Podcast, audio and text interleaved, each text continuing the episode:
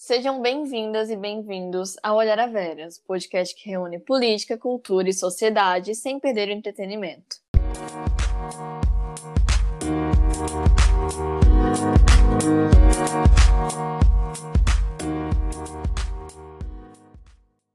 Eu me chamo Manuela Veras e hoje eu estou com Dani Arais por aqui. Oi, Dani. Oi, Manuela. Prazer estar aqui. Obrigada pelo convite. Estou animada para o nosso papo. Que terá um pouco de sonoplastia, talvez, aqui. um bebezinho no colo que está dormindo, mas querendo acordar. Sem problemas.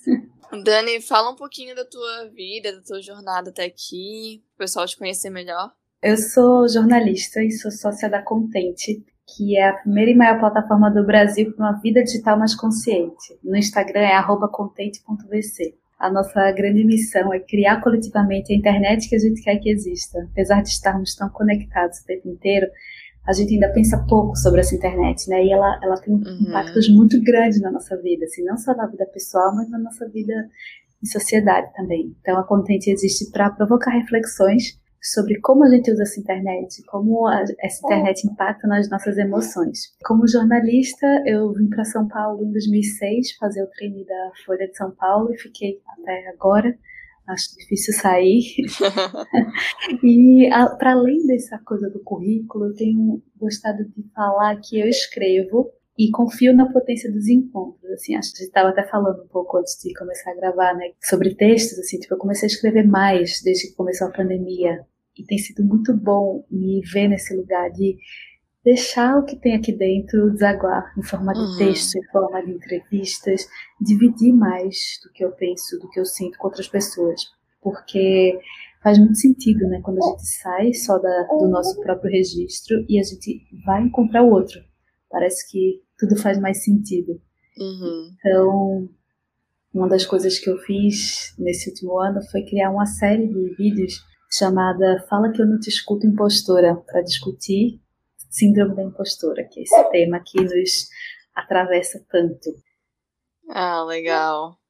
E falando em síndrome da impostora, é sobre isso que falaremos hoje. Essa síndrome que originalmente tem o, o nome de impostor, mas que a gente sabe que afeta muito mais a vida das mulheres, né? Por mais que ela não deixe de afetar praticamente todo mundo, mas nas mulheres ela bate mais forte. Já deixo a sugestão de conteúdo, sigam a Dani. Eu vou botar o Instagram dela na, na descrição do episódio. E Dani, tu podia explicar, assim, mais ou menos para os nossos ouvintes, o que, que é a síndrome da impostora, como que ela está presente na nossa vida? Claro, eu gosto de fazer umas perguntas, assim, sabe? Você uhum. pensa constantemente que você não está preparada para fazer alguma coisa, você tem uma sensação que você pode ser descoberta, que um dia alguém finalmente vai falar: Nossa, ela tá parecendo que ela sabe fazer as coisas e na verdade ela não sabe. Você percebe que se esforça mais do que seus pares, que você trabalha mais horas, que você tem uma dificuldade muito grande de se desligar. Você julga muito o que os outros fazem. Você fala: Nossa, olha aquela ali, você tá querendo ser a blogueirinha. Você consegue aceitar elogio ou você desconfia de alguém que chega te falando: Nossa, você arrasou aqui?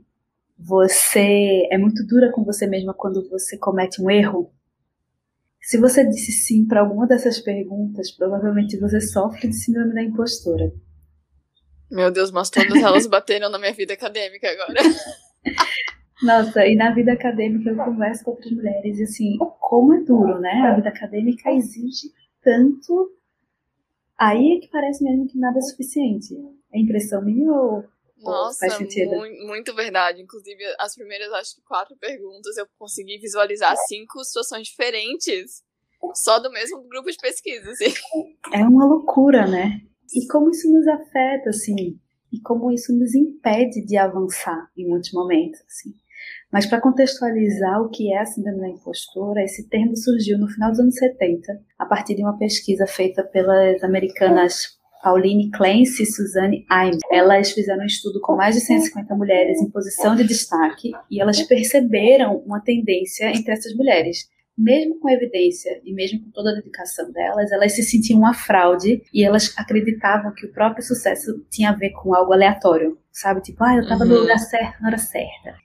Então, esse assunto começou a ser estudado na, né, no final dos anos 70 E ele anda muito em evidência há uns dois, três anos. Eu acho que quando a gente começou a se expressar mais na internet, quando a gente começou a encontrar né, nossos espaços de conversa, nossas comunidades, a gente viu que, caramba, não sou só eu que me sinto assim. Tem outras mulheres uhum. que se sentem assim.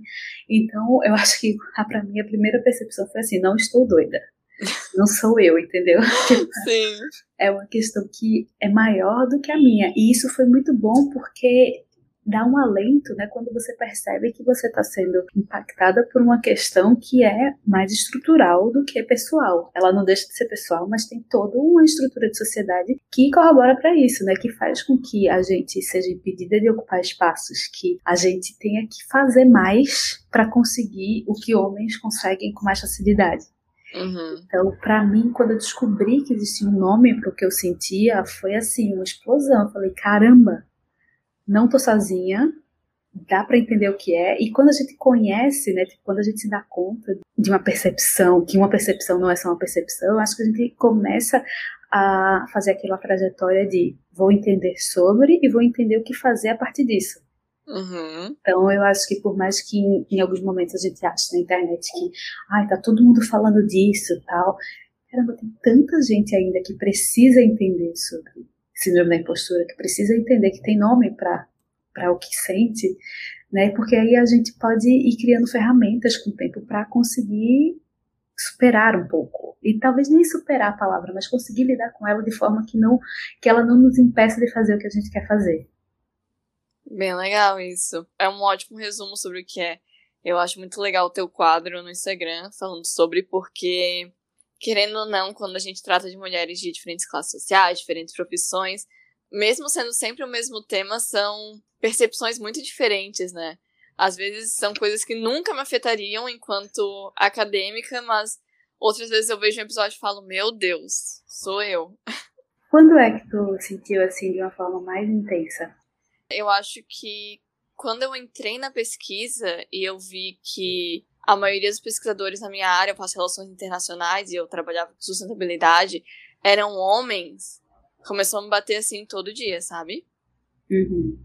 Então, eu precisava trabalhar mais horas para garantir que eu estava tendo a mesma qualidade.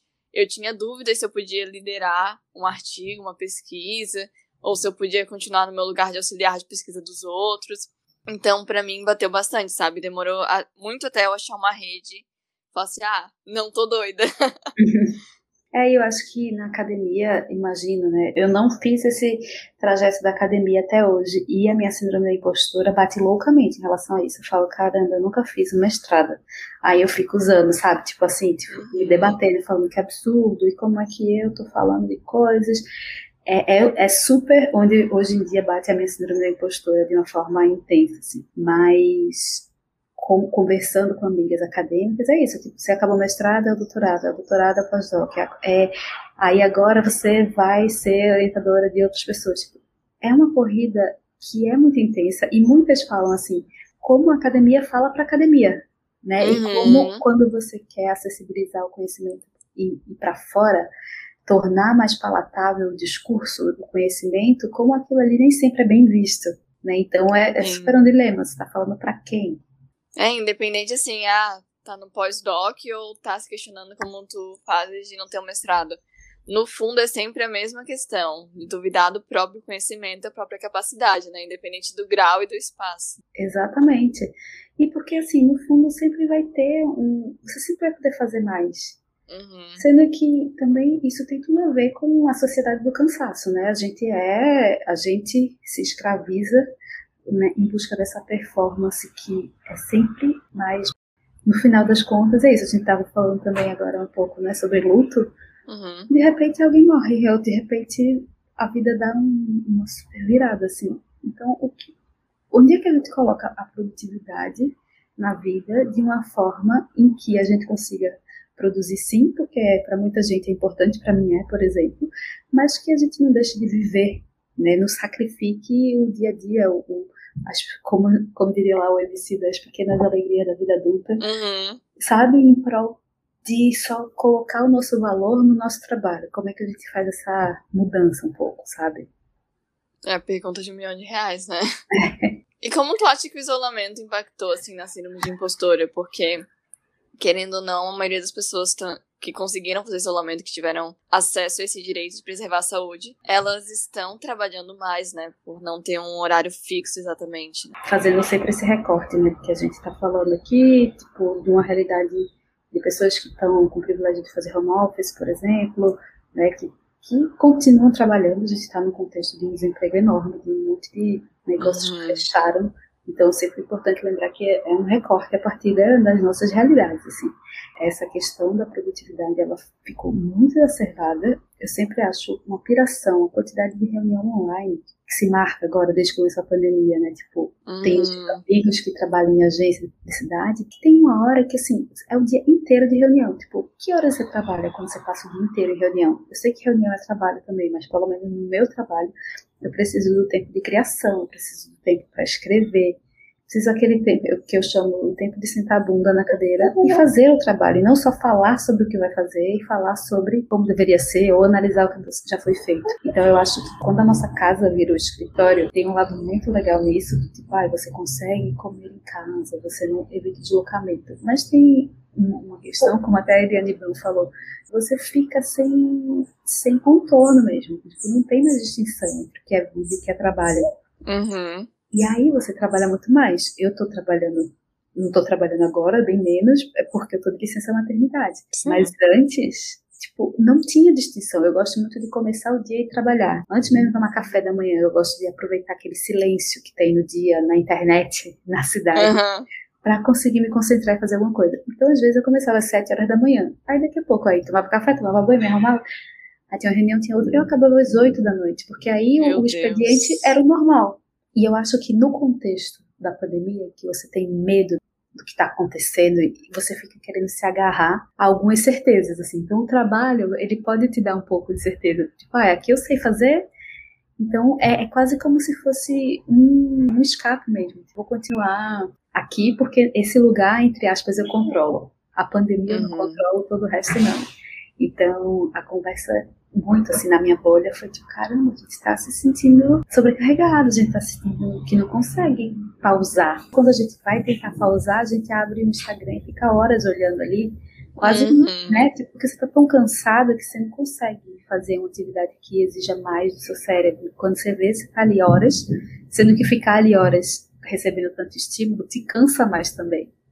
Então fica um looping assim que é muito difícil de dar conta é um ciclo vicioso, né? Porque é até uma coisa que a gente debate muito nas relações internacionais, que é o quanto o cansaço ele é lucrativo, porque a pessoa se mata a trabalhar, aí ela não consegue ter um lazer que tenha alguma profundidade maior do que receber informação, né? Um lazer que realmente gere conhecimento para ela, muitas vezes. E vira esse looping constante de se cansar com o trabalho, se cansar com o lazer, se cansar com o trabalho, se cansar com o lazer e a vida se torna improdutiva para a pessoa, né? Pode ser produtiva para o trabalho, mas na vida pessoal, qual é o tempo que ela tem e como é que ela está utilizando aquele tempo? Tanto que é por isso que a Contente, essas iniciativas, elas são tão importantes, né? Porque às vezes a gente está no feed infinito e do nada para, assim, um aviso pra gente tomar água, respirar, pensar de outra forma, de uma forma mais, muitas vezes analógica, né? Porque esse mundo virtual nos faz correr, então às vezes essa ideia de algo analógico, pegar um livro na mão e ler, sair um pouco do feed, traz uma, um equilíbrio, né?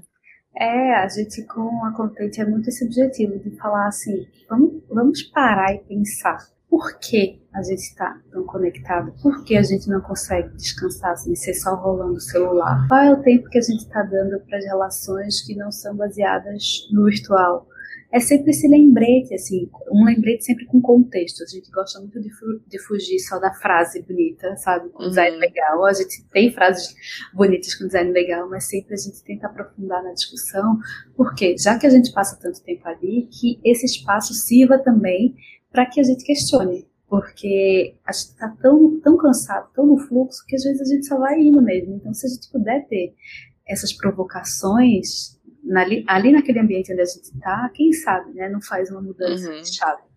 Quem sabe não te faz desligar um pouco o celular e pegar um livro. Para mim é super importante ler livro mesmo de papel, eu amo.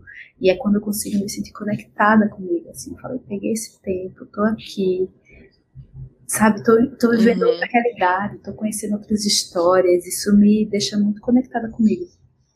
Eu vou te dizer que essa ideia do livro de papel, assim, antes, acho que até virada do ano eu tava conseguindo manter o Kindle, o iPad, esses, esses livros e-book. E, mas assim, virou o ano, um ano em casa quase, eu sigo no isolamento. E, gente, eu não aguento mais olhar pra tela. Eu migrei pros livros físicos de novo. Uma coisa que eu nunca achei que voltaria a fazer, sabe? Sim, eu, eu até tenho um Kindle, mas eu uso pouquíssimo. Eu acho que livro de papel, para mim, é uma experiência muito completa. Né? Eu, eu gosto de ler uhum. grifando. Eu acho que é isso, assim, tipo, ainda mais. E quanto mais eu vejo que eu tô acelerada com essa mente da internet que não para, mais eu tenho dificuldade de me concentrar no livro. Porque, né, você não tem ali como ficar fugindo para abas diferentes. Uhum. Então, aí, quando eu tô no livro e me envolvo com a história, consigo ler, eu falo, caramba, eu tô centrada, eu tô, continuo usando a internet, mas parece que com mais consciência, sabe? Sim.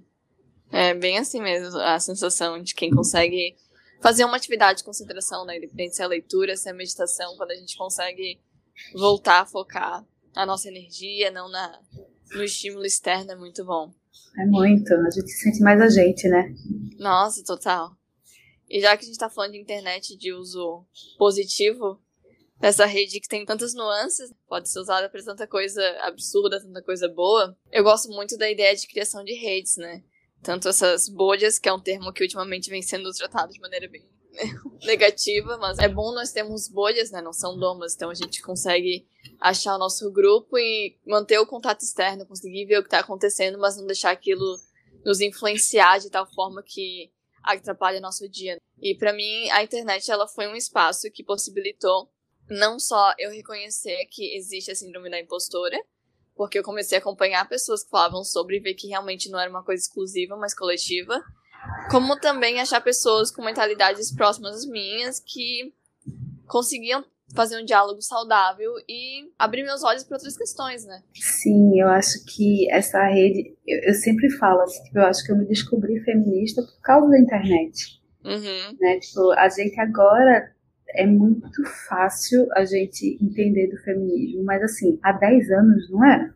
A gente não estava lendo a gente, eu tô falando de novo, certo, gente? Não tô falando a gente, todo mundo. Tenho certeza que tem mais gente que tá ouvindo aí que vai falar: não, eu sou feminista faz muito tempo, eu descobri na adolescência. Eu não descobri o feminismo na adolescência, descobri na vida adulta. Uhum. E muito por conta da internet, porque era isso. Tipo, caramba, eu me sinto assim, alguém já escreveu sobre isso, alguém tá me explicando.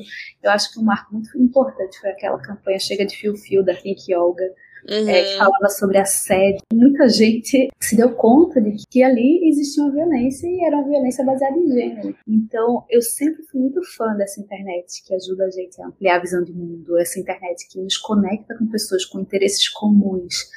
Eu me lembro das primeiras vezes que eu acessei, que de repente eu estava lá no Mirk e conhecia gente que estava me mostrando música legal que eu não conhecia. Uhum. E assim, era como se eu tivesse encontrado a minha turma, porque eu tinha minhas amigas de colégio e era muito massa de ter amiga desde criança e tal. Mas aí eu já estava com alguns interesses, sei lá, na literatura, em umas músicas, que eram diferentes do, do interesse que eu compartilhava com as minhas amigas. E de repente eu entrava ali na internet e falava: caramba, tem gente aqui que pensa parecido, que curte coisas parecidas, que legal encontrar a minha turma. E quando eu penso nisso, eu penso, a gente está vivendo um momento também que está todo mundo muito de bode da internet, do Instagram, né? Ah, o Instagram, uhum. ai, o algoritmo. Aí todo mundo só reclama. Você tá no Instagram para reclamar do Instagram. Eu já tive esse momento também, e, e tenho eles, tenho críticas milhões. Mas não passa uma semana em que eu não me conecte com o lado maravilhoso da internet.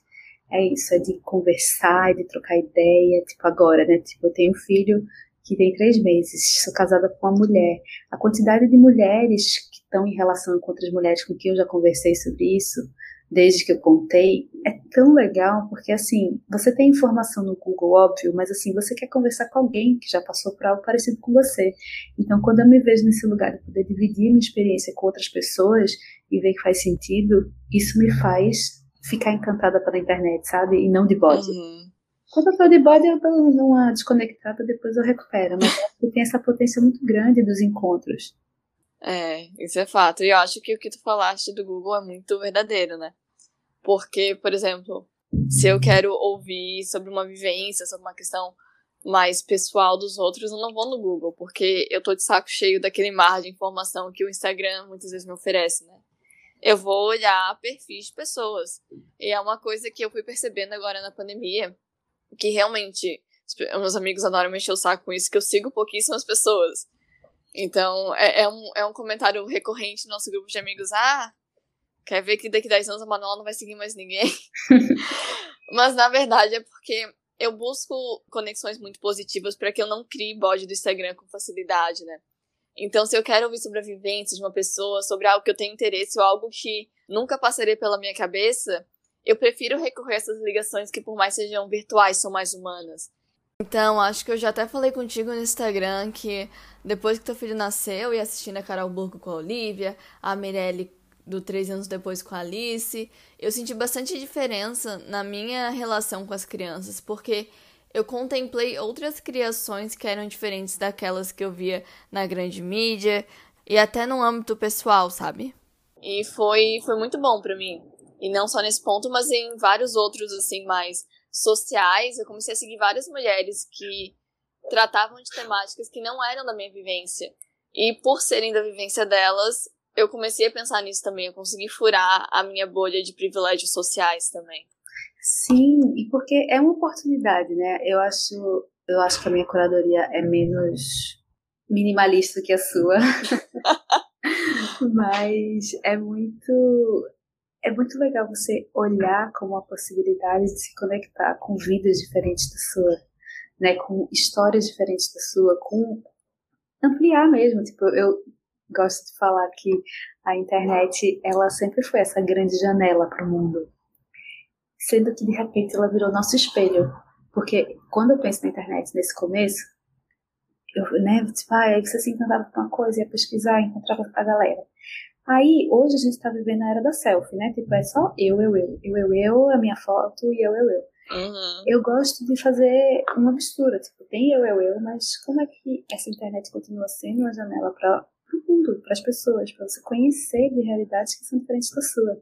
Porque é muito fácil ficar só na realidade que você já conhece, só na sua bolha.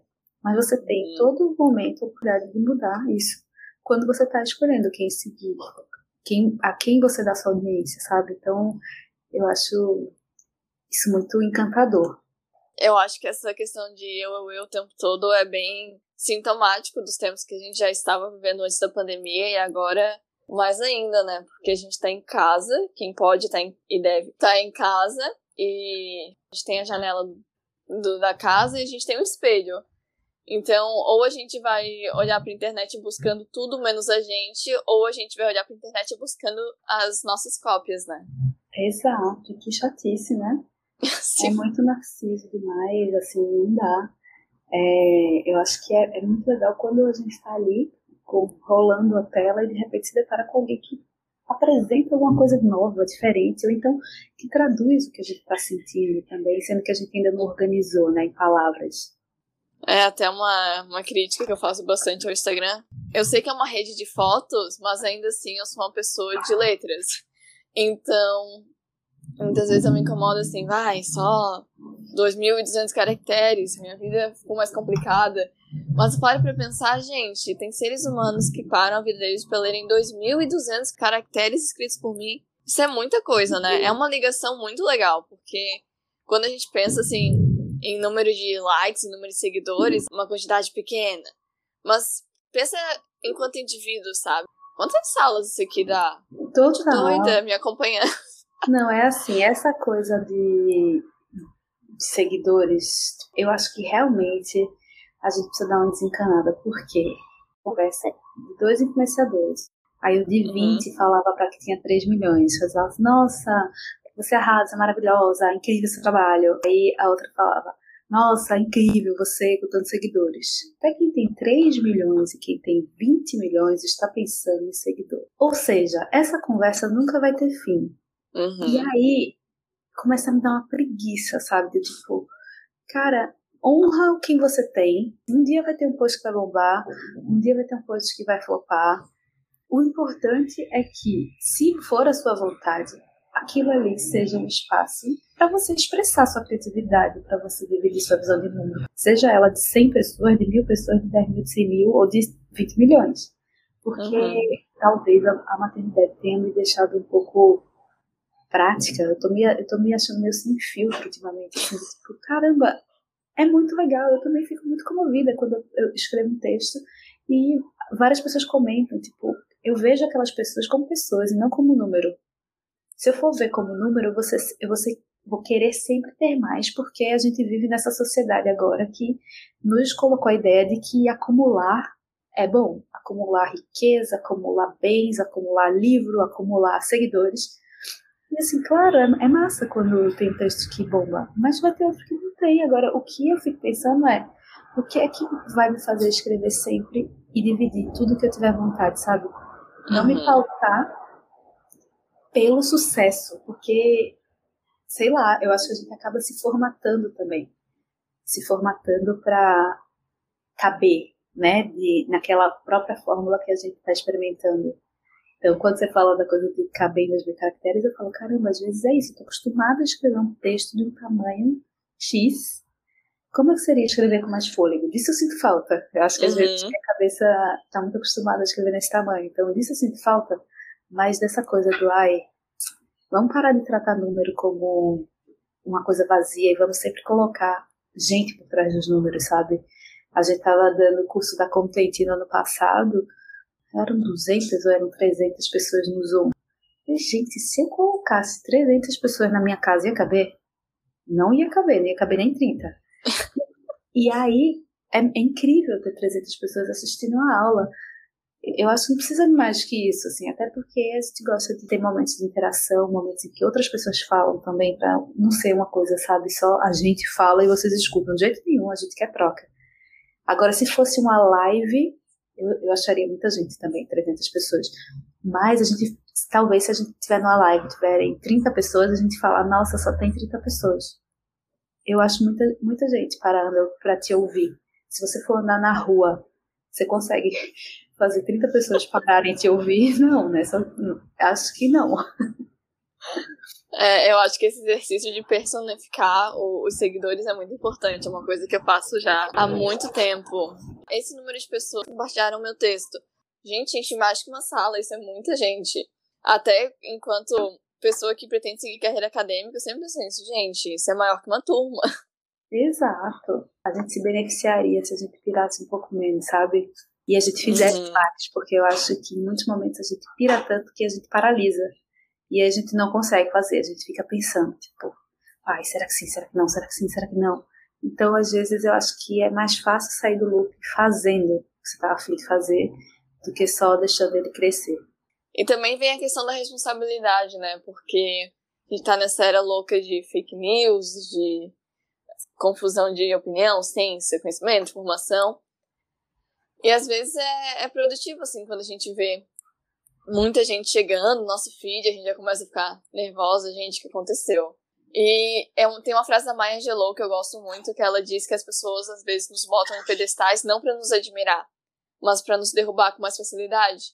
Então, Nossa. como é mais fácil quando a gente produz um conteúdo com responsabilidade, que realmente mostra aquilo que a gente tem interesse em mostrar para o mundo, sabendo que se chegar a mil pessoas hoje ou chegar a mil pessoas em um ano, a consciência vai estar tá limpa de estar produzindo algo com responsabilidade, né? Eu acho que essa é a chave, assim, eu acho que essa chave, ela conecta inclusive com o tema que a gente começa falando assim da minha impostura. Como é que você faz para falar, escrever, fazer o que você tem vontade genuinamente, assim, o que é aquela voz dentro de você que anseia por falar para mais gente, porque para mim sempre funcionou assim, tipo, eu nunca consegui aprender sobre uma coisa, ter acesso a algo que tenha um grande impacto para mim sem dividir.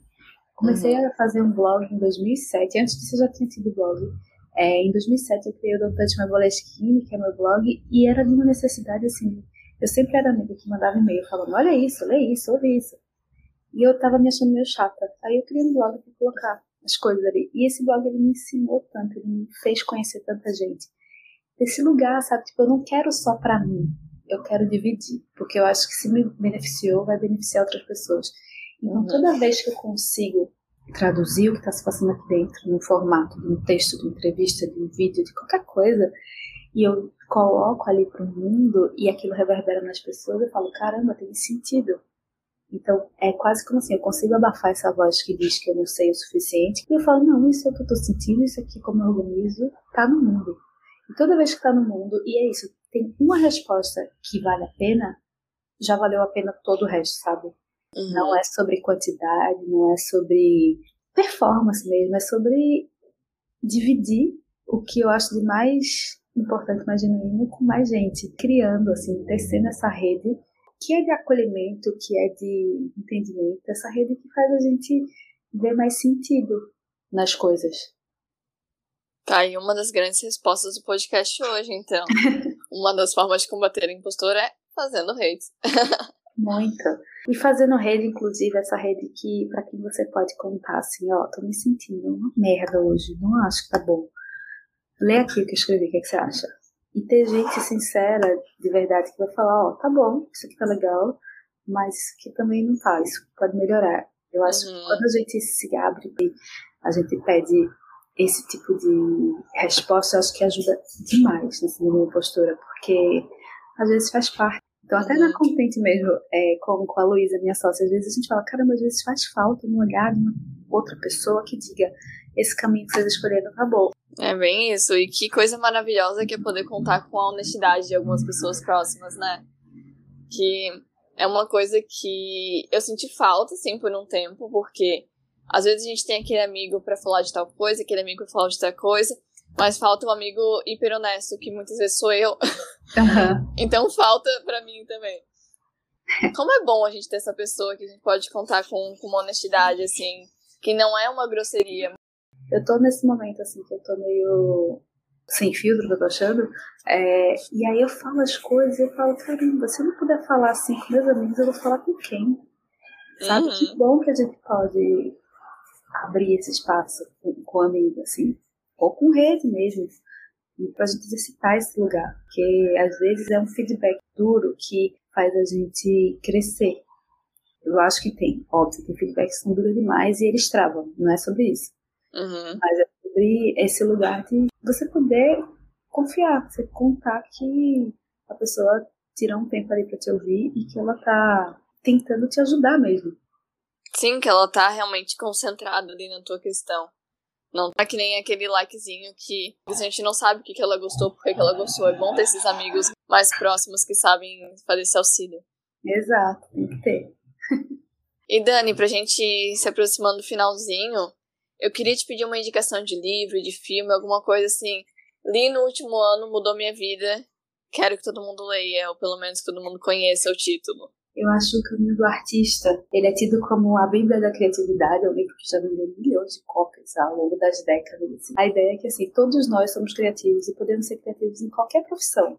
Você uhum. pode ser contador e você pode acessar seu artista e inventar uma, uma maneira de fazer esse trabalho ser mais leve, mais ter mais propósito. Então, uhum. nesse livro, ela propõe algumas coisas. Um primeiro exercício que ela propõe é escrever as morning pages, ou páginas matinais.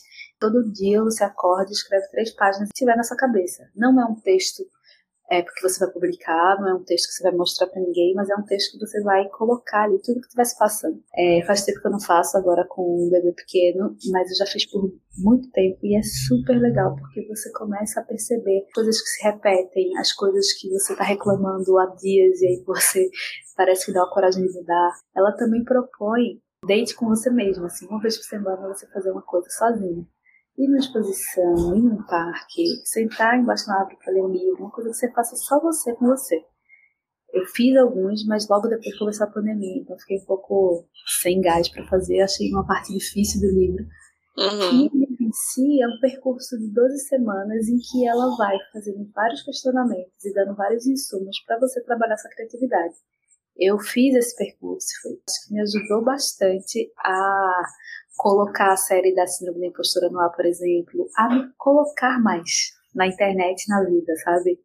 Então acho que é um livro que eles na internet tem sido muito falado, é, então eu recomendo, é super bacana.